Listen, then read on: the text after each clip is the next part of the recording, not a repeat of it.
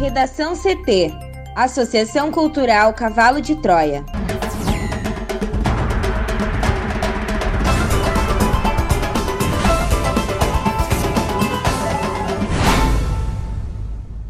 Agora, no Redação CT. Operação do MP afasta prefeito e servidores de Imbé por suspeita de fraude. Cássio Marques toma posse nesta quinta-feira como ministro do STF. Com Biden mais perto da vitória, Trump ameaça entrar na justiça contra resultados de três estados. Saeb 2019 apresenta resultados para estudantes do segundo e do nono ano e revela desigualdades do ensino no país.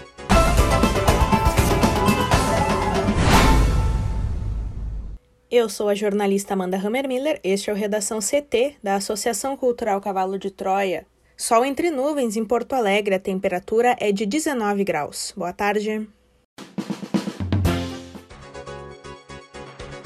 A quinta-feira deve ser de céu aberto com intervalos de tempo nublado no Rio Grande do Sul. Inclusive, há condições para pancadas fracas e isoladas de chuva por conta da umidade trazida do Oceano Atlântico. Na capital, a máxima chega aos 23 graus. A previsão do tempo completa daqui a pouco.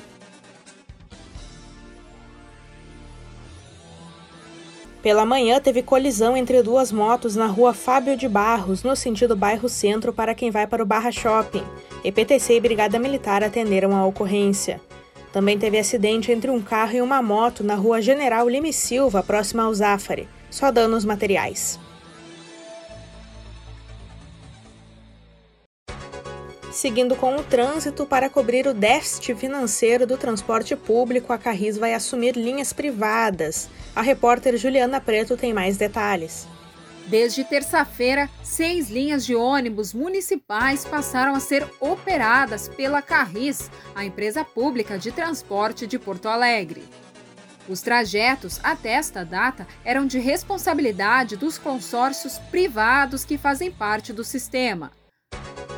Desde o início do ano, e principalmente em razão de um acordo judicial, a companhia tem recebido a missão de tocar vários itinerários que não faziam parte das suas viagens.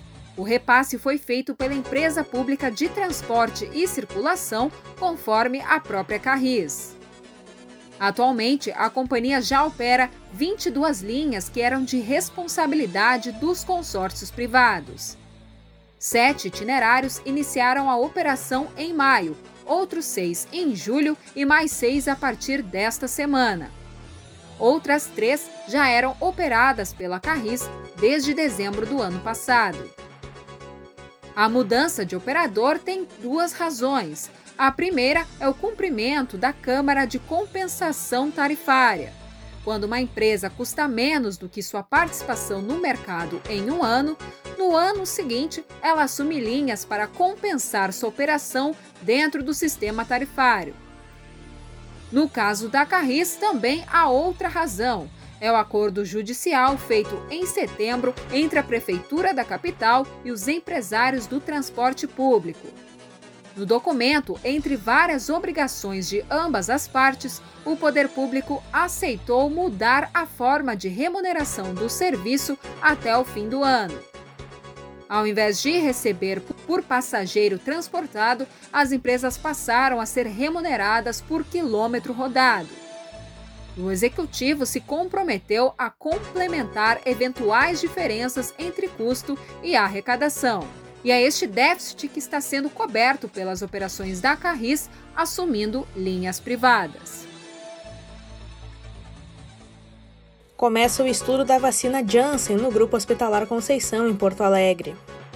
Começaram nesta quinta-feira, no Grupo Hospitalar Conceição, os testes com a vacina contra a Covid-19 do laboratório belga Janssen, divisão de vacinas da Johnson Johnson. O estudo está na fase 3, que é a fase controlada com placebo, e iniciará recrutando voluntários acima de 59 anos sem comorbidades. Ao todo, os testes no Hospital Conceição visam a inclusão de 2 mil participantes e cada voluntário deverá receber uma dose da vacina.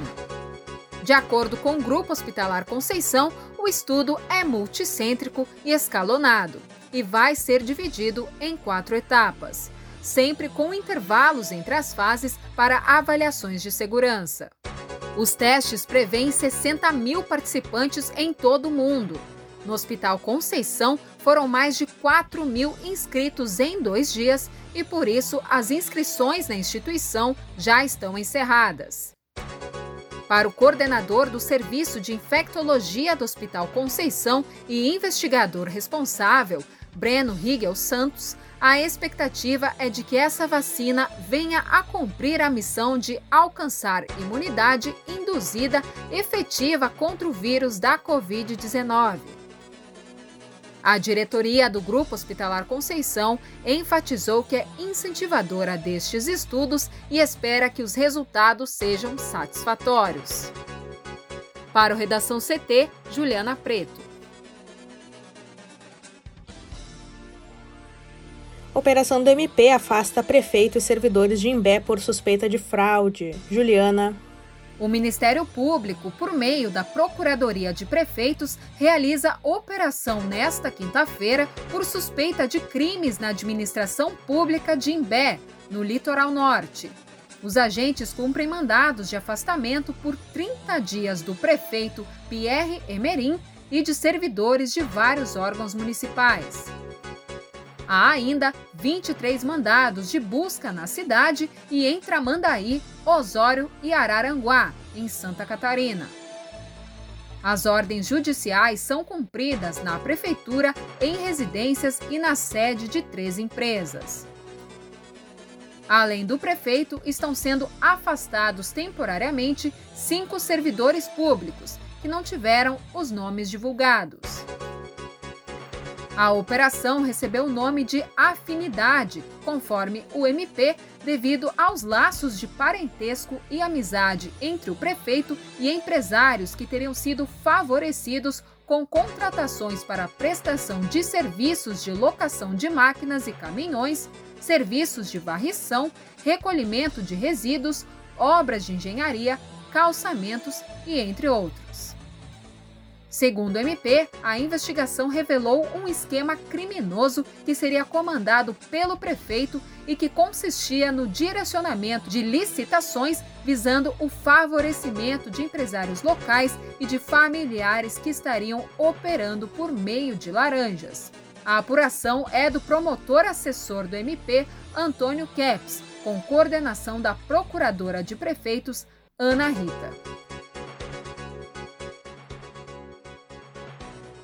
O desembargador Cássio Nunes Marques toma posse nesta quinta-feira, às 16 horas, no cargo de ministro do Supremo Tribunal Federal. Devido às restrições provocadas pela pandemia de Covid-19, a cerimônia será restrita a algumas autoridades e não haverá presença de convidados no plenário. Natural de Teresina, Marques tem 48 anos de idade e foi indicado pelo presidente Jair Bolsonaro para ocupar a vaga deixada pelo ministro Celso de Mello, que se aposentou. Antes de chegar ao Supremo, atuou como desembargador do Tribunal Regional Federal da Primeira Região, sediado em Brasília. Foi também advogado por cerca de 15 anos e juiz do Tribunal Regional Eleitoral do Piauí. No dia 21 de outubro, o plenário do Senado aprovou a indicação por 57 votos a 10. Antes da votação, durante a sabatina na Comissão de Constituição e Justiça, o magistrado se definiu com perfil garantista. Para ele, o chamado garantismo judicial significa a aplicação da lei e da Constituição e não pode ser confundido com leniência. A posse será acompanhada presencialmente por Bolsonaro, os presidentes do Senado Davi Alcolumbre e da Câmara dos Deputados Rodrigo Maia, além do Procurador-Geral da República Augusto Aras e do presidente da Ordem dos Advogados do Brasil, Felipe Santa Cruz. O roteiro da cerimônia começará com a abertura da sessão pelo presidente do STF, Luiz Fux. Em seguida, os ministros Gilmar Mendes e Alexandre de Moraes vão conduzir o novo ministro ao plenário. Cássio será convidado a ler o termo de posse e será declarado empossado. Não está previsto o discurso de posse. O presidente dos Estados Unidos, Donald Trump, voltou a fazer acusações de fraude nas eleições americanas nesta quarta-feira pelas redes sociais, levando a sua campanha a contestar os resultados em pelo menos três estados decisivos para o resultado do pleito presidencial. Por volta das 11 horas da noite do horário local, às 19 horas do horário de Brasília, Biden somava 264 votos eleitorais, a seis dos 270 necessários para ser eleito presidente, contra 214 para Trump. No dia seguinte às eleições, a campanha pela reeleição do atual ocupante da Casa Branca contestou a apuração de votos em três estados: Wisconsin e Michigan, onde a imprensa americana projetou a vitória do candidato democrata, e na Pensilvânia, onde Trump tem uma pequena vantagem. A equipe de Trump denunciou, sem apresentar evidências, que houve irregularidades em vários condados no Wisconsin e que em Michigan seus delegados não tiveram acesso à contagem em muitos locais. Na Pensilvânia, disse que pediria à justiça a suspensão da contagem à espera de maior transparência. São sete os estados em que ainda não foi declarado um vencedor: Alasca, que tem três votos no colégio eleitoral, Geórgia, com 16, Carolina do Norte, com 15 Nevada com 6 e Pensilvânia com 20. No Arizona, que tem 11 votos, Biden mantém uma vantagem segura, mas projeções mais conservadoras, como as do canal de notícias CNN, colocam a disputa em aberto. Como aconteceu em 2016 com Hillary Clinton, Biden pode vencer no voto popular e perder a eleição se não conseguir os votos de delegados necessários para chegar à Casa Branca. O número é de 270 de um total de 538 que formam um colégio eleitoral no sistema americano de sufrágio universal indireto. Até agora, Biden já somou mais de 71 milhões de votos, um recorde no pleito. Sem se declarar vencedor, Biden disse na tarde desta quarta-feira que confia em quem será vencedor da disputa quando terminar a apuração, assegurando que vence Trump nos estados pêndulo restantes. Trump deixou claro que não vai aceitar a derrota sem questioná-la. No Redação CT, agora a previsão do tempo com Juliana Preto. O frio voltou no Rio Grande do Sul na madrugada desta quinta-feira, principalmente na Serra Gaúcha.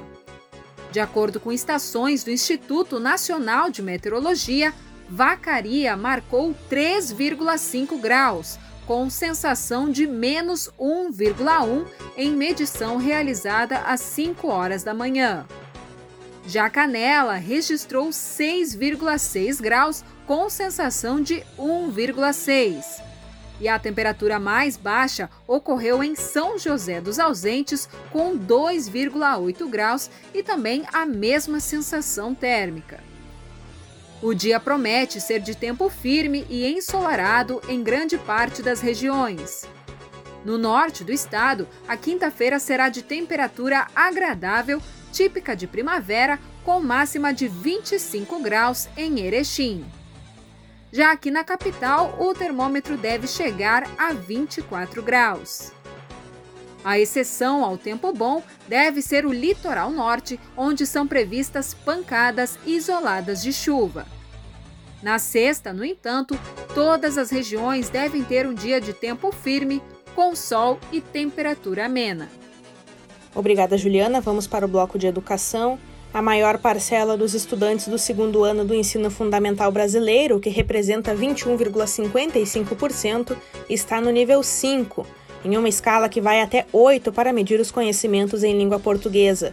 Quanto à proficiência em matemática, a maioria dos alunos, o que representa 19,83%, encontra-se no nível 4. Resultados dos testes amostrais do Sistema de Avaliação da Educação Básica, o SAEB, de 2019, divulgados nesta quarta-feira pelo Instituto Nacional de Estudos e Pesquisas Educacionais Anísio Teixeira, o INEP, também apontam desigualdades no ensino no país.